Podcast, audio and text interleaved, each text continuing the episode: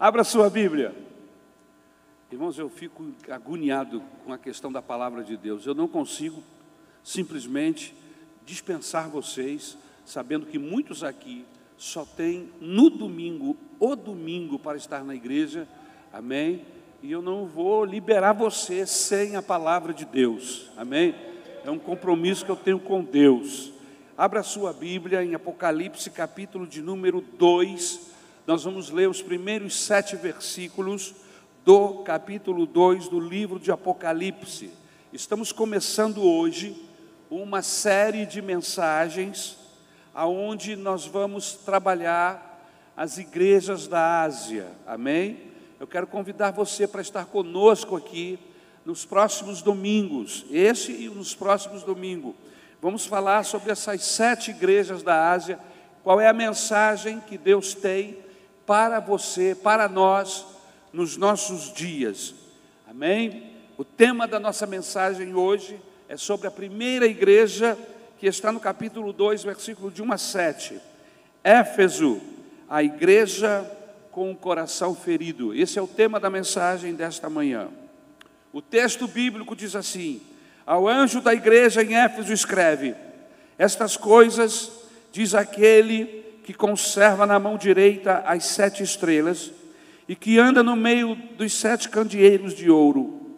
Conheço as tuas obras, tanto o teu labor como a tua perseverança, e que não podes suportar homens maus, e que pusestes à prova os que a si mesmos se declararam apóstolos e não o são, e os achastes mentirosos. E tens perseverança, e suportastes prova por causa do meu nome, e não te deixastes esmurecer. Tenho, porém, contra ti que abandonaste o teu primeiro amor. Lembra-te, pois, de onde caíste, arrepende-te e volta à prática das primeiras obras. E se não, venho a ti e moverei do seu lugar o teu candeeiro, caso não te arrependas. Tens, contudo, o teu favor, a teu favor, que odeias as obras dos nicolaítas, as quais eu também odeio. Quem tem ouvido, ouça o que o Espírito diz às igrejas. Ao vencedor, dar-lhe-ei que se alimente da árvore da vida que se encontra no paraíso de Deus. Obrigado, Senhor, pela tua palavra.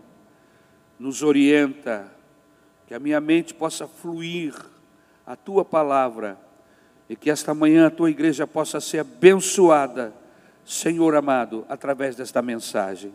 É o que te rogamos no nome de Jesus Cristo. Queridos, o livro de Apocalipse é um livro de mistério, mas também é um livro que nos traz desdobramentos da história. Pois Jesus manda que João escreva cartas a determinadas igrejas. Quando ele ainda estava preso na ilha de Pátimos, é importante que notemos o conteúdo dessas cartas. O que é que o Senhor Jesus Cristo está falando para essas igrejas? Vamos à visão, meus irmãos. No versículo de número 10, versículo de número 10, nós temos uma visão, um arrebatamento, uma grande voz. No versículo de número 12, nós temos sete candeeiros de ouro que simbolizam as sete igrejas do Apocalipse. No versículo 13, no meio dos candeeiros, semelhante ao filho do homem, está uma pessoa. Esta pessoa é a pessoa do Senhor Jesus Cristo, que ministra esta igreja, a essas igrejas esta igreja é a noiva, é a sua noiva, e ele tem um cuidado especial com esta igreja. Amém? A Bíblia Sagrada fala da vestimenta deste ser maravilhoso que anda entre as igrejas, entre os sete os candeeiros. A Bíblia fala desta vestimenta. Em primeiro, fala que este vestido é como uma roupa talar que desce até o calcanhar. São vestes reais, vestes de um rei, vestes de um príncipe. Aleluia. O texto nos chama atenção para o cabelo deste ser, desta pessoa bendita. O seu cabelo é branco, Significa o que cabelos brancos na Bíblia? Significa honra, significa dignidade, amém? É uma descrição metafórica, meus irmãos. O Apocalipse usa muito dessas descrições, da metáfora, para fazermos entender o que é que está por trás de cada figura usada, de cada mensagem aqui no texto do Apocalipse. Cabelo branco significa honra e dignidade. E o Senhor Jesus aparece aqui nesse texto com honra, com dignidade. Ele é digno de receber louvor, glória, honra para todos sempre. Amém? Provérbios 20, versículo 29 diz que a glória dos idosos está em seus cabelos brancos. Amém? Foi por isso que eu deixei de pintar os meus. Em terceiro lugar, os olhos que tudo contemplam são os olhos do Senhor Jesus, olhos como de fogo, que tudo pode ver, nada escapa ao seu olhar.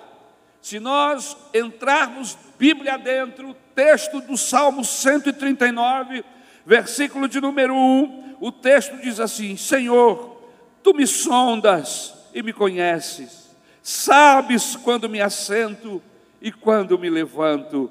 De longe penetra os meus pensamentos, esquadria o meu andar e o meu deitar, e conhece todos os meus caminhos. Ainda as palavras não me chegou à língua, e tu, Senhor, já as conhece. Tu me cercas por trás e por diante, e sobre mim põe as mãos Tal conhecimento é maravilhoso demais para mim, é sobremodo elevado, não o posso atingir. Para onde me ausentarei do teu espírito? Para onde fugirei da tua face? Se subo aos céus, lá estás. Se faço a minha cama no mais profundo abismo, lá estás também. Se tomo as asas da alvorada e me detenho nos confins dos mares, ainda lá me haverá de guiar a tua mão e a tua destra me sustentará. Se eu digo às trevas, com efeito me cobrirão, e a luz ao redor de mim se fará noite, até as próprias trevas não te serão escuras as trevas e a luz são a mesma coisa para ti. Esse é o Deus que nós estamos adorando aqui esta manhã. Este é o Deus que nós nos recordamos quando ceiamos. É o nosso Senhor e Salvador Jesus Cristo. O nosso Senhor, o Senhor das igrejas. E Ele está entre, o, entre as igrejas e Ele tem uma palavra especial para nós que fazemos parte da sua igreja. Em quarto lugar, o texto bíblico nos fala dos seus pés, pés semelhantes ao latão polido. O versículo de número 15 nos dá esta ideia. Capítulo número 1, amém? Bronze polido na Bíblia é igual à justiça de Deus. Nós estamos trabalhando o texto, mas estamos buscando as identificações, identificarmos Jesus usando outros textos, como no caso o capítulo 1 de Apocalipse e o versículo de número 15. Pés semelhante ao latão polido. Bronze polido na Bíblia, meus irmãos, representa a justiça de Deus. Justiça que esmaga a cabeça de Satanás. Os pés do Senhor Jesus Cristo já não são iguais aos que eram, não são iguais aos nossos hoje. A Bíblia está querendo dizer que ele hoje tem os pés semelhantes ao bronze polido, resistente, duro. Para quê? para pisar na cabeça de Satanás. Apocalipse, eh, Gênesis, quando fala do filho de Eva, da sua descendência, que irá, iria pisar na cabeça de Satanás, mas ele seria ferido. Mas aqui no Apocalipse, os pés de Jesus não são mais feríveis.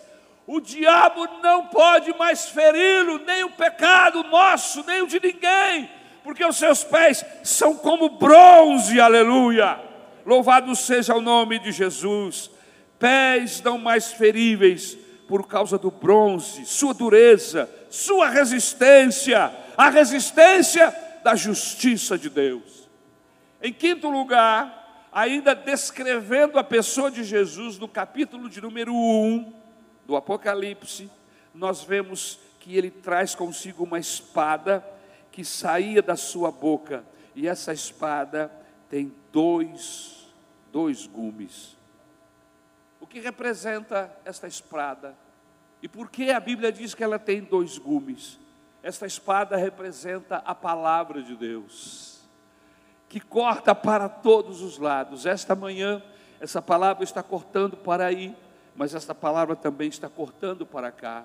Eu não estou isento, eu não estou fora desta mensagem. Inclusive, eu quero dizer uma coisa para você esta manhã: se tem alguém aqui nesta igreja neste culto esta manhã, que precisa ouvir a palavra de Deus, que precisa estar com a sua vida no altar. Este alguém sou eu. Eu sou o primeiro desta fila, que careço, que necessito, que o Senhor me exorte, que o Senhor me console, que o Senhor estenda a sua mão sobre a minha vida para me sustentar. Por isto, esta mensagem não é para você, igreja, esta mensagem também é para mim. Louvado seja o nome do Senhor na carta aos Hebreus, no capítulo 4, no versículo de número 12, o texto diz assim: Porque a palavra de Deus é viva e eficaz, e é mais cortante do que qualquer espada de dois gumes, e penetra até o ponto de dividir a alma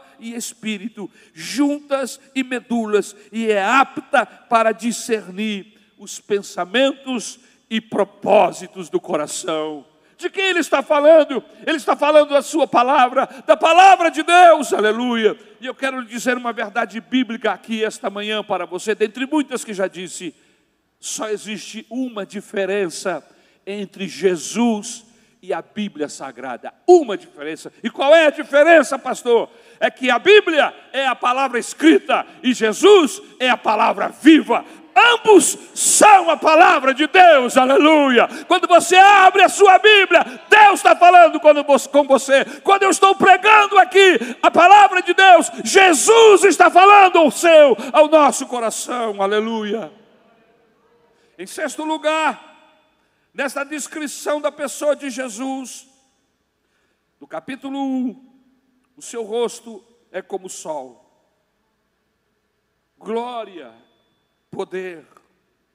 Em Êxodo, o rosto de Moisés, houve um determinado momento que brilhou, mas não era o brilho do próprio Moisés, é que Moisés tinha estado com Deus no monte, quando ele desceu, a glória de Deus o tinha envolvido de uma tal maneira que o seu rosto resplandecia. As pessoas não podiam olhar para Moisés como eu estou olhando para você, pois o seu rosto brilhava como um sol. E durante algum tempo ele teve, andar, teve que andar de capuz, porque as pessoas ficavam com os olhos ofuscados.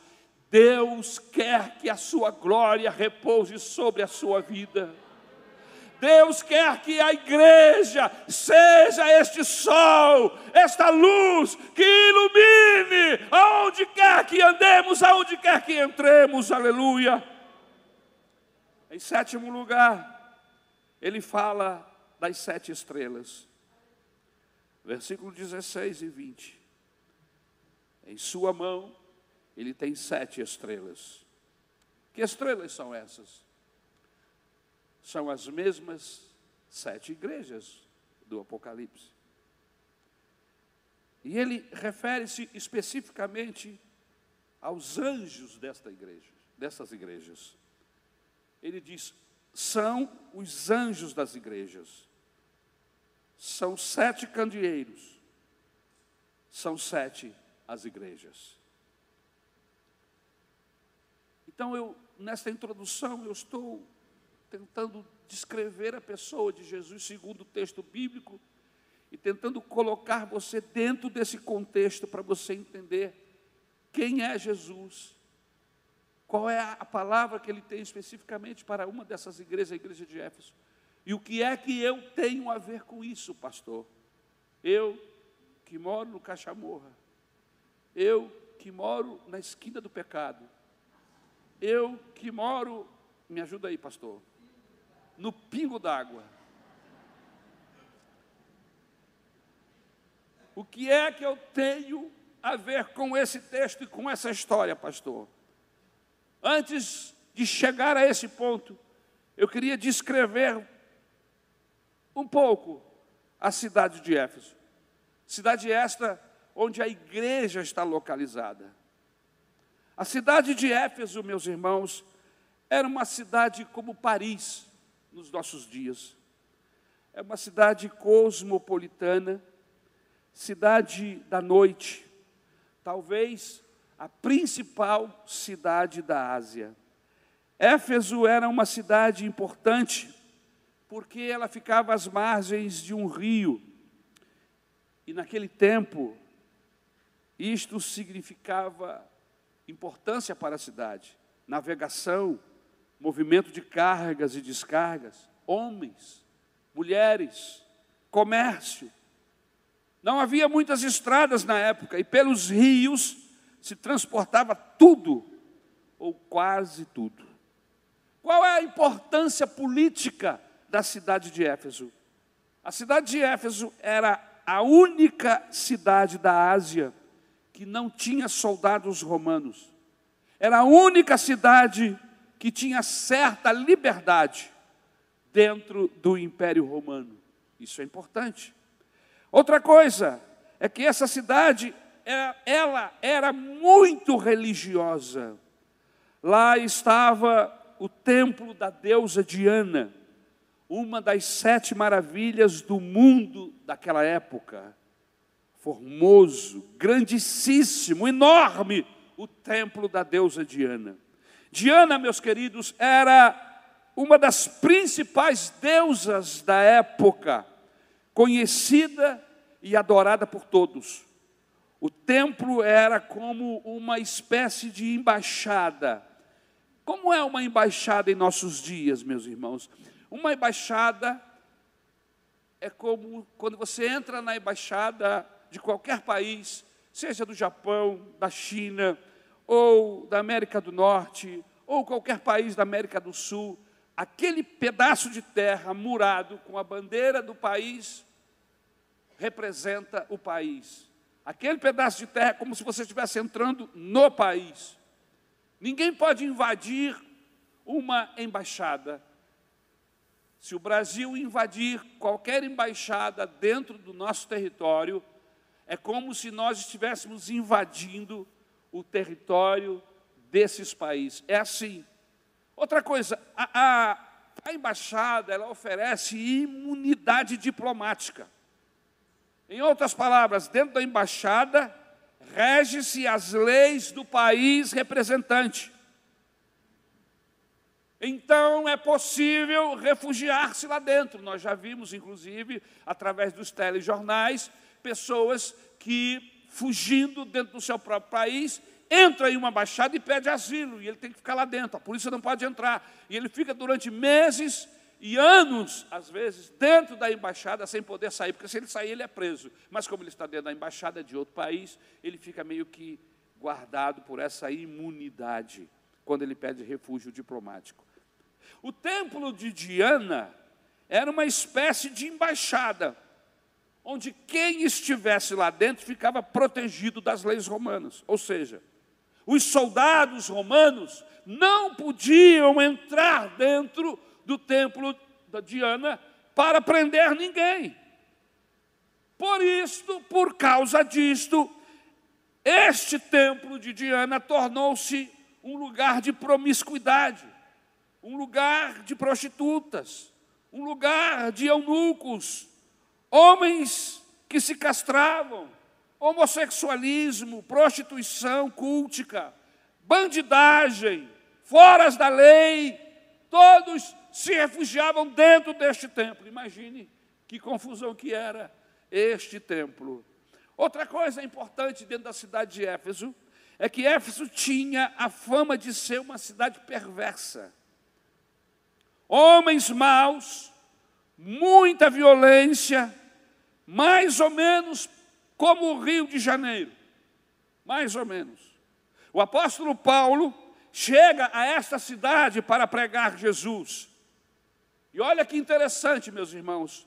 A mensagem que estava na boca do apóstolo era tão tremenda, tão poderosa, que houve uma comoção na cidade, um arrependimento em massa, diz o texto bíblico, e lá se estabeleceu uma igreja grande. Lá em Éfeso se estabeleceu uma igreja forte, chamada, denominada, conhecida como a igreja de Éfeso. E então, meus irmãos, Jesus manda João escrever uma carta para esta igreja que está lá em Éfeso, em meio a toda esta circunstância que eu acabei de passar para vocês. Mas vamos ao texto, porque eu estou, eu estava introduzindo vocês ao assunto. No versículo 1 do capítulo que lemos, a Bíblia Sagrada diz que há um anjo que guarda, que zela, que cuida da igreja. Irmãos, há diversos pensamentos sobre este versículo. Que o anjo aqui referido seja de fato, de fato um anjo e não um pastor. Há alguns estudiosos que acreditam nisto.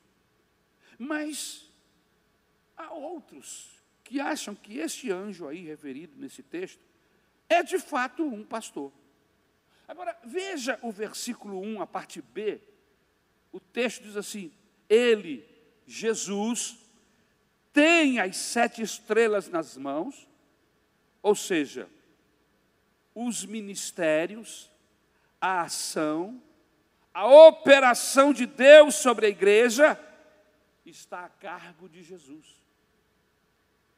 Vamos supor que nós fizéssemos parte de uma dessas igrejas. O que, que o Senhor Jesus está querendo dizer para nós? Ari, você é o pastor que está sobre este rebanho.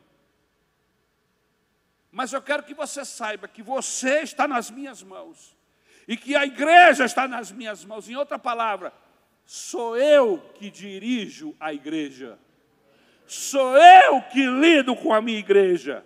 Você é um instrumento em minhas mãos para transmitir aquilo que eu quero. Em outras palavras, você não é o dono, você não manda, você não pode pisar, nem ferir e nem magoar. A igreja é minha. É isso que Jesus está querendo dizer aqui.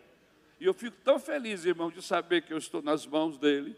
Eu acho que você poderia dar um forte aplauso a Jesus, porque você está nas mãos do Salvador, aleluia. O anjo aqui referido exerce apenas um ministério.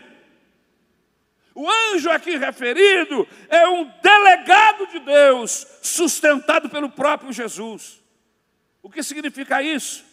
Que o anjo não é o dono, que a igreja pertence a Jesus.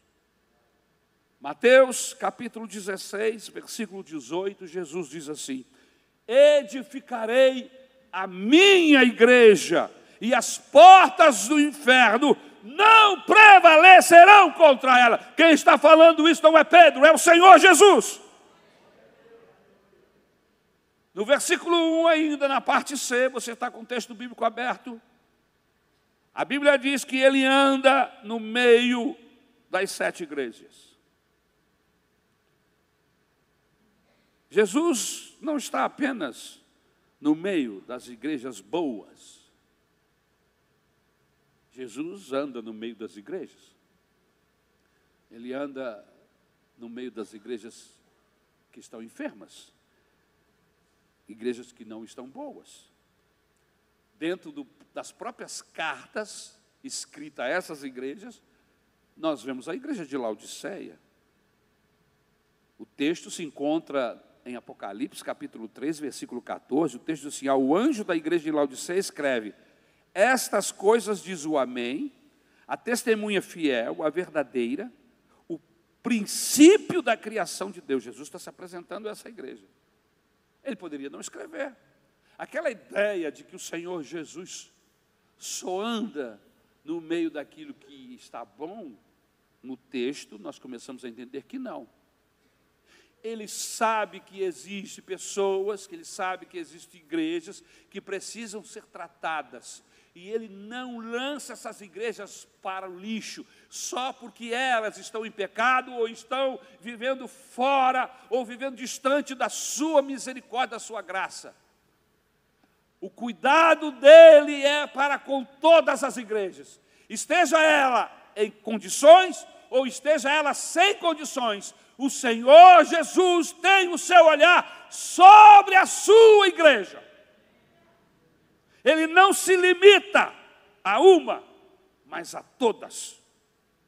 Duas lições importantes eu quero destacar aqui nesse texto. Primeiro, nenhuma igreja é excluída do Senhor. Nenhuma. Quando se diz, o Senhor está aqui, ou está ali e não está lá, ele opera aqui, mas não opera lá. Isso significa que até a igreja falida, ruim, caída, o Senhor está andando no meio dela. Somos nós que fazemos distinção. Somos nós que dizemos igreja tal é boa, igreja tal é ruim. Para o Senhor é a sua igreja. E ele, quando visita a igreja, ele visita procurando, como ele disse àquela mulher samaritana, que Deus é espírito de verdade, e que ele procura os verdadeiros adoradores. Ele está aqui esta manhã procurando gente verdadeira. Ele está nas suas igrejas procurando aqueles que o servem em espírito e em verdade. Porque até no meio da igreja falida, meus irmãos, tem gente que pode ser alcançada pela graça de Deus. Até no meio da igreja que está distante, há pessoas sedentas e que buscam o Deus verdadeiro. João, capítulo de número 4, versículo de número 23 diz: Porque são estes que o Pai procura para seus adoradores. Deus é espírito, e importa que os seus adoradores o adorem em espírito e em verdade. Em outras palavras, nenhuma igreja pode ser colocada no pacote e jogada no lixo. Em um sistema religioso como o dos fariseus, havia pessoas como Ana, em um sistema doentio como o dos fariseus, haviam pessoas como Simeão, como a viúva pobre que coloca, que coloca na salva a sua última moeda. Entendeu? A outra lição importante é que o texto diz assim: só ele, ele anda no meio das igrejas. A segunda lição é que só ele anda no meio das igrejas. O que é que significa isso? Porque quando ele anda, ele anda prestando atenção, ele anda para vasculhar, ele anda para visitar, para perceber. Em outras palavras, nada foge ao seu olhar. Nada. Agora, o interessante, meus irmãos, é que se Deus vai fazer uma transformação no livro do Apocalipse, o interessante é que ele começa pela igreja. O Apocalipse mesmo começa a partir do capítulo de número 4. Os primeiros três capítulos, Deus, Jesus está tratando com a igreja. Preste atenção nisso. Até a ordem, como o Apocalipse é apresentado. Nós falamos da, do dia, da grande ira do Senhor contra os pecadores. Mas nos esquecemos que antes de começar a justiça de Deus ser derramada sobre o mundo, ele vem visitar a igreja.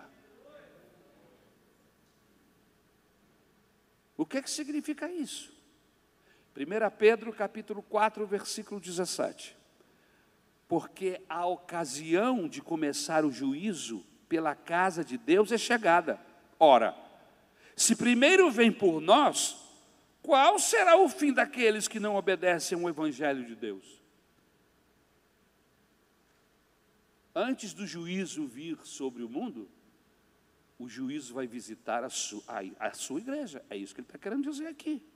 Antes de o Senhor julgar o Lula, o Fernando Henrique e seus ministros, o, o, o Bolsonaro e seus ministros, ele vai julgar primeiro a mim, ele vai julgar primeiro você. Antes do Senhor julgar o sistema financeiro do Brasil, ele vai julgar a tesouraria da igreja. Como nós lidamos com essa questão? É isso que ele está querendo dizer aí no texto. Em Ezequiel capítulo 34, versículos 1 e 12 diz: Como o pastor busca o seu rebanho no dia em que encontra ovelhas dispersas, assim buscarei as minhas ovelhas, livrá-las-ei de todos os lugares para onde foram espalhadas no dia de nuvens e de escuridão. Agora veja o versículo 2: Conheço as tuas obras. O que, é que Jesus está querendo dizer com isso? E ele diz que essa igreja era uma igreja operosa. O teu labor, uma igreja que trabalha até a exaustão, o que é trabalhar até exaustão? Eu me lembro que em uma dessas Copas o Brasil jogou contra o país, eu não sei se era a Itália, se era a Iugoslávia, não me lembro bem, mas eu me lembro que no final dos 90 minutos, os dois times estavam todos os jogadores no chão com cãibras. Eles correram e lutaram durante os 90 minutos, a ponto de estarem completamente exaustos, com cãibras, sem poder dar segmento, tiveram que dar 15, 25 minutos para que ele se recobrasse.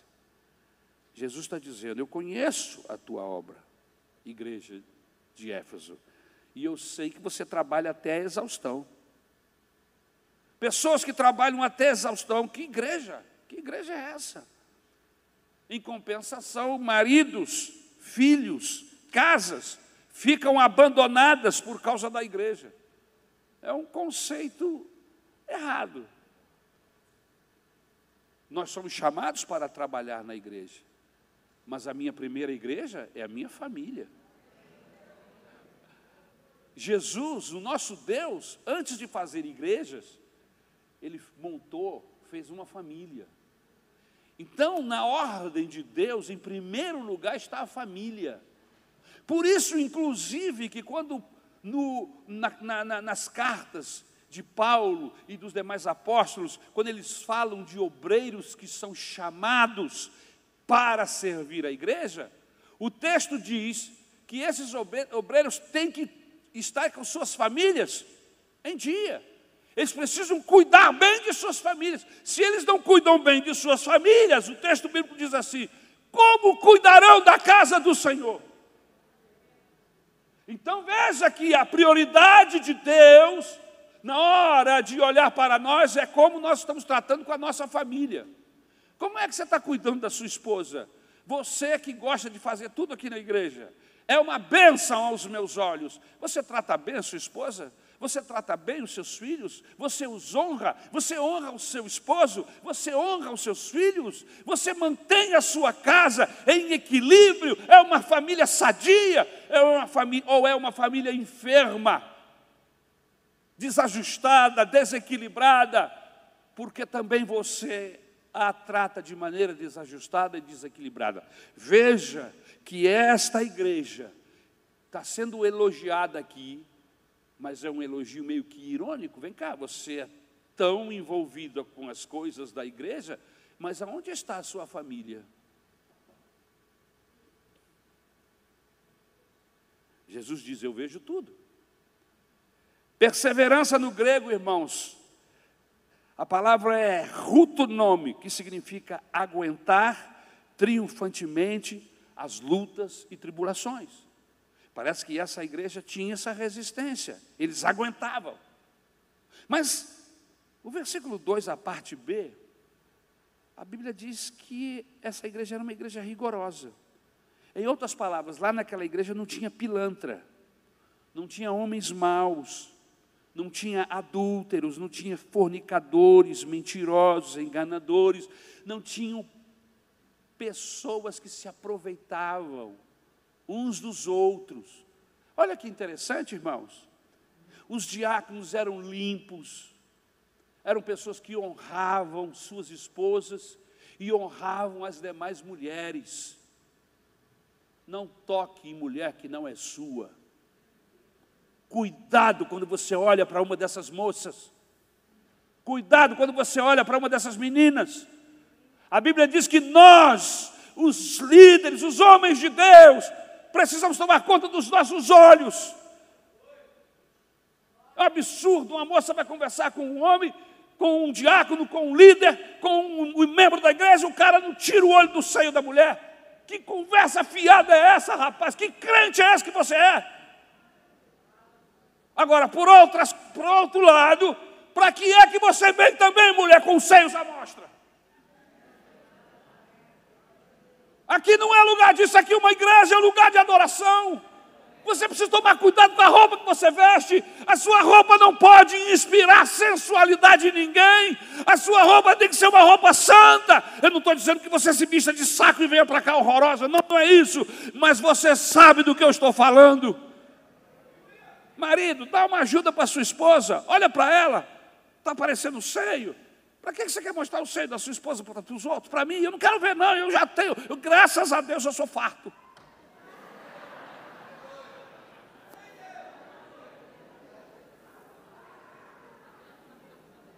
Eu não preciso. Agora vem para cá, eu não posso nem orar. Eu tenho que descer, porque só ficar aqui de cima eu vejo até o,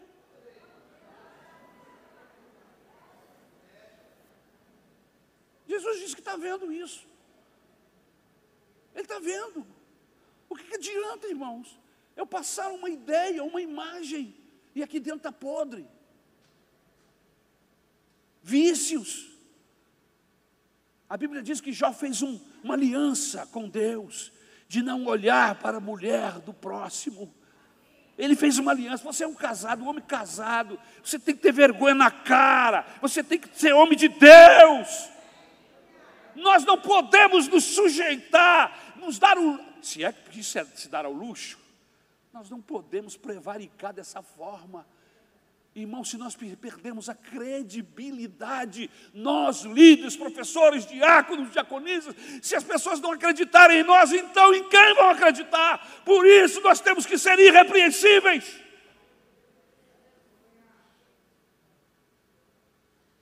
Não tinha pilantra lá, não. Parece que lá a galera era levada a sério. Tinha ordem no púlpito. E a ordem era santidade ao Senhor, busca de santidade. Versículo 2, parte C diz: uma igreja que tinha discernimento espiritual, uma igreja da palavra, que punha à prova das Escrituras todas as novidades, como os crentes de Bereia. Olha que interessante. Você está notando que existem algumas particularidades dessa igreja com a nossa? A ideia é essa. A ideia é comparar mesmo. A igreja de Éfeso com a igreja de Campo Grande, com a nossa vida. Tinha discernimento espiritual, uma igreja da palavra, punha à prova das escrituras todas as novidades, com os, como os crentes de Bereia. Atos capítulo 4, versículo 2 e 3 diz: Ressentidos por ensinarem eles o povo a anunciarem em Jesus a ressurreição dentre os mortos, os prenderam, recolhendo-os ao cárcere até o dia seguinte, pois já era tarde. Muitos, porém, dos que ouviram a palavra, a aceitaram, subindo o número de homens a quase cinco mil. O versículo 3 diz que era uma igreja madura quanto às tribulações. No versículo 6 diz que a doutrina dos nicolaítas, que uma das coisas boas dessa igreja é que também a igreja rejeitava essa doutrina dos nicolaítas. Que doutrina era esta, pastor? Terceira de João, capítulo 9, versículo 11, nos dá uma ideia.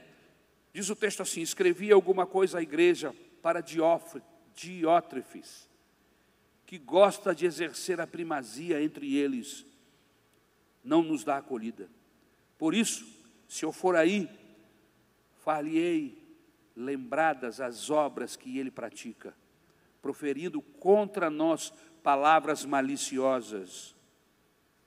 E não satisfeitos com essas coisas, nem ele mesmo acolhe os irmãos, como impede os que querem recebê-los e os expulsa da igreja. Amado, não imites o que é mal, senão o que é bom.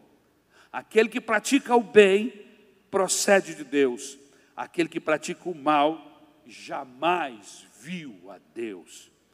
Quando a gente lê a terceira carta de João, a gente começa a entender que doutrina era essa dos, nicolaítas, que resistia aos homens de Deus, que queriam ter primazia em tudo, estar em primeiro lugar, aparecer. A gente precisa prestar atenção, meus irmãos, não é o que nós fazemos, é a razão pela qual fazemos a motivação que nos está levando a fazer. É isso que Jesus está olhando, é isso que Deus está percebendo. Por que sou um diácono, uma diaconisa? Por que quero alcançar o pastorado? Por que quero entrar no grupo de louvor, exercer uma função? Por quê?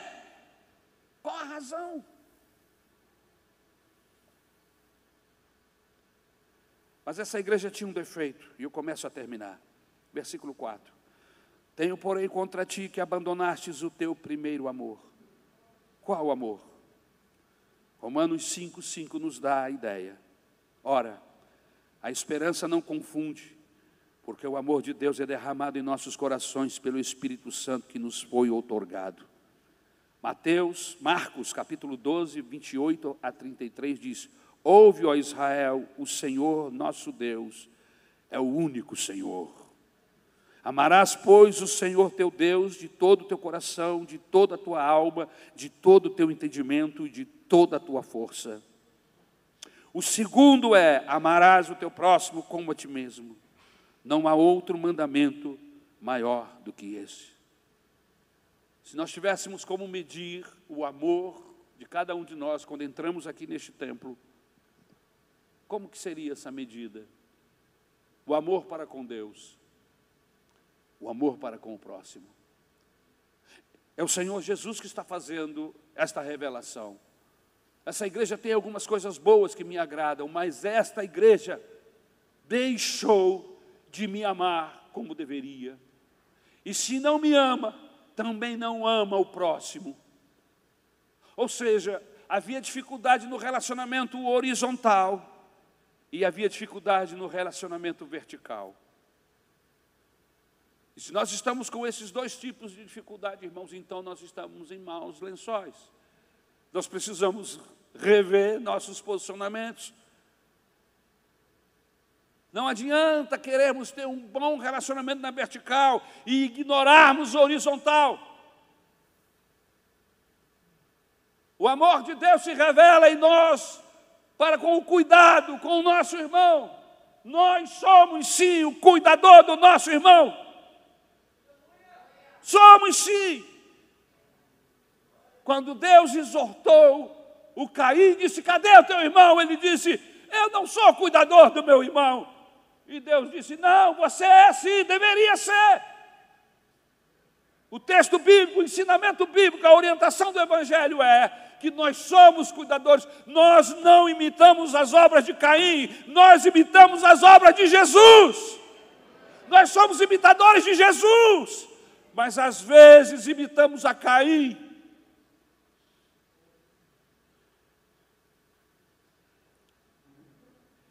Disse-lhe o escriba: Muito bem, mestre, e com verdade disseste que ele é o único, e não há outro senão ele, e que amar a Deus de todo o coração e de todo o entendimento e de toda a força é amar ao próximo como a si mesmo, e amar ao próximo como a si mesmo excede a todos os holocaustos e sacrifícios. Olha o que ele está dizendo aqui: que oferecer cultos a Deus é menor do que amar o nosso semelhante e amar a Deus. É muito maior. Quando amamos a Deus e amamos o nosso semelhante, o nosso culto passa a ter razão de ser. Agora, quando nós não amamos a Deus e não amamos o próximo, o nosso culto é desfigurado, o nosso culto não tem razão de ser, não se explica o culto. Que amor é esse, pastor? 1 João 4, 4, de 7 a 19. Amados, amemos-nos uns aos outros, porque o amor procede de Deus, e todo aquele que ama é nascido de Deus e conhece a Deus. Aquele que não ama não conhece a Deus, pois Deus é amor. Nisto se manifestou o amor de Deus em nós, em, em haver Deus enviado o seu Filho unigênito ao mundo para vivermos por meio dele. Nisto consiste o amor, não em que nós tenhamos amado a Deus, mas em que Ele nos amou e enviou o Seu Filho como propiciação pelos nossos pecados. Amados, se Deus de tal maneira nos amou, devemos nós também amarmos uns aos outros. Ninguém jamais viu a Deus. Se amarmos uns aos outros, Deus permanece em nós, e o seu amor é em nós aperfeiçoado. Nisto conhecemos que permanecemos nele e ele em nós, em que nos deu o seu Espírito. E nós temos visto e testemunhamos que o Pai enviou o seu Filho como Salvador do mundo.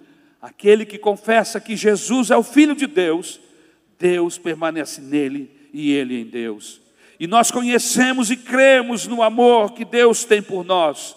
Deus é amor, e aquele que permanece no amor permanece em Deus, e Deus nele.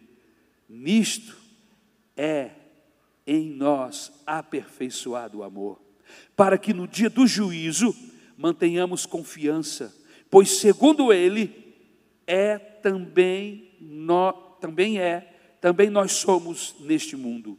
No amor não existe medo. Antes o perfeito amor lança fora todo medo. Ora, o medo produz tormento. Logo, aquele que teme não é aperfeiçoado no amor. Nós amamos porque ele nos amou primeiro. Ele nos convida a voltarmos ao primeiro amor. No versículo 5 ele diz: arrepende-te. Arrependa-te. Como diferenciar a voz de Deus e do diabo? O diabo, quando acusa, nunca dá os passos para o conserto. Não especifica, especifica o problema, ele generaliza. Deus, quando nos mostra o pecado, ele nunca generaliza, ele é específico, ele sempre dá os passos para o conserto. Lembra-te, arrepende-te e pratica. Vamos ficar de pé, só para você pensar que nós vamos terminar agora.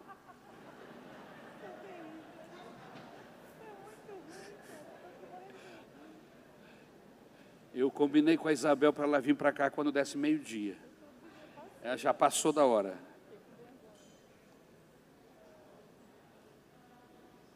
Antes de você ir embora, antes de você ir embora, deixe-me passar um princípio de vida para você. Quem fracassa no essencial não consegue compensar. Essa igreja, ela fracassou no essencial. E tudo mais perdeu sentido. Se nós fracassamos no amor, meu irmão, não adianta resistirmos, trabalharmos, tudo perde o seu valor, não vale nada, não adianta querer compensar trabalhando, sendo zeloso, fechando a porta para o ímpio, ser honesto, não adianta se você fracassa no essencial, falta o amor. Essa igreja tinha uma religiosidade estéreo. Deus quer que o nosso coração se relacione com Ele de uma maneira inteira. Ele quer que nós o amemos.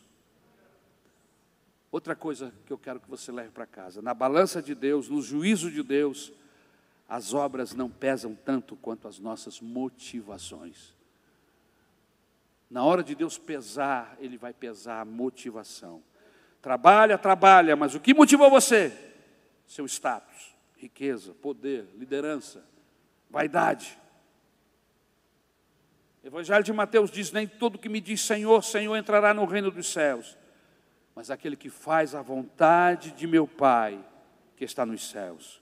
Muitos naquele dia hão de dizer-me: Senhor, porventura não temos nós profetizado em teu nome? E em teu nome não expelimos demônios? E em teu nome não fizemos muitos milagres? Então lhes direi explicitamente: Nunca vos conheci, apartai-vos de mim, os que praticam a iniquidade. Que, pois, aproveitará o homem se ganhar o mundo inteiro e perder a sua alma? Ou o que dará o homem em troca de sua alma? Mateus 16, 26. Porém, Samuel disse: Tem porventura o Senhor tanto prazer em holocaustos e sacrifícios, quanto em que se obedeça a Sua palavra? Eis que obedecer é melhor do que sacrificar, e o atender é melhor do que gordura de carneiros. Vamos falar com Deus. Vamos pedir compaixão a Ele. Para que no dia do juízo nós não sejamos encaixados dentro dessa mesma falha, dessa mesma fraqueza da igreja de Éfeso. Vamos pedir a Deus que nos revista, que nos, que nos mande um, um, uma chuva de amor, amor por Ele. Nós estamos precisando de diáconos apaixonados por Jesus, membros apaixonados, pastores apaixonados por Jesus, cujo alvo maior é fugir do pecado, porque ama Jesus, não quer nada com pecado e se separa em santidade para Deus. Somente assim haverá derramamento do Espírito Santo sobre nossas vidas. Somente assim o ímpio, o, aquele que está longe de Deus, olhará para a igreja e verá nela algo interessante, algo que chame a atenção, algo que seja diferente do mundo. Amém? A presença do Deus Trino em nosso meio. Vamos orar, vamos falar com Deus. Ó oh, Pai Santo, Pai Justo, Pai de amor, de infinita bondade. Passa os teus olhos em nós, na tua igreja, Senhor. Oh, aviva o nosso coração, Senhor. Faz-nos amar a Ti novamente, com este primeiro amor. Aonde, Senhor amado, nós colocamos a Ti em primeiro lugar, Pai. A placa, Senhor, todo desejo de vanglória, toda vaidade, mas que nós possamos Te servir pelo que Tu és. Um Deus bom, generoso, doador, um Deus que se entregou, que morreu na cruz por nós. Senhor Jesus, que esta palavra venha arder em nosso coração, Senhor, a ponto, Senhor, de chegar nas nossas mãos, nos nossos lábios, nos nossos olhos, nos nossos pés, que a nossa conduta, Senhor, diante de Ti, seja coerente com aquilo que nós falamos que vivemos, ó Pai. Tem misericórdia da nossa vida, Jesus, em nome de Jesus. Amém.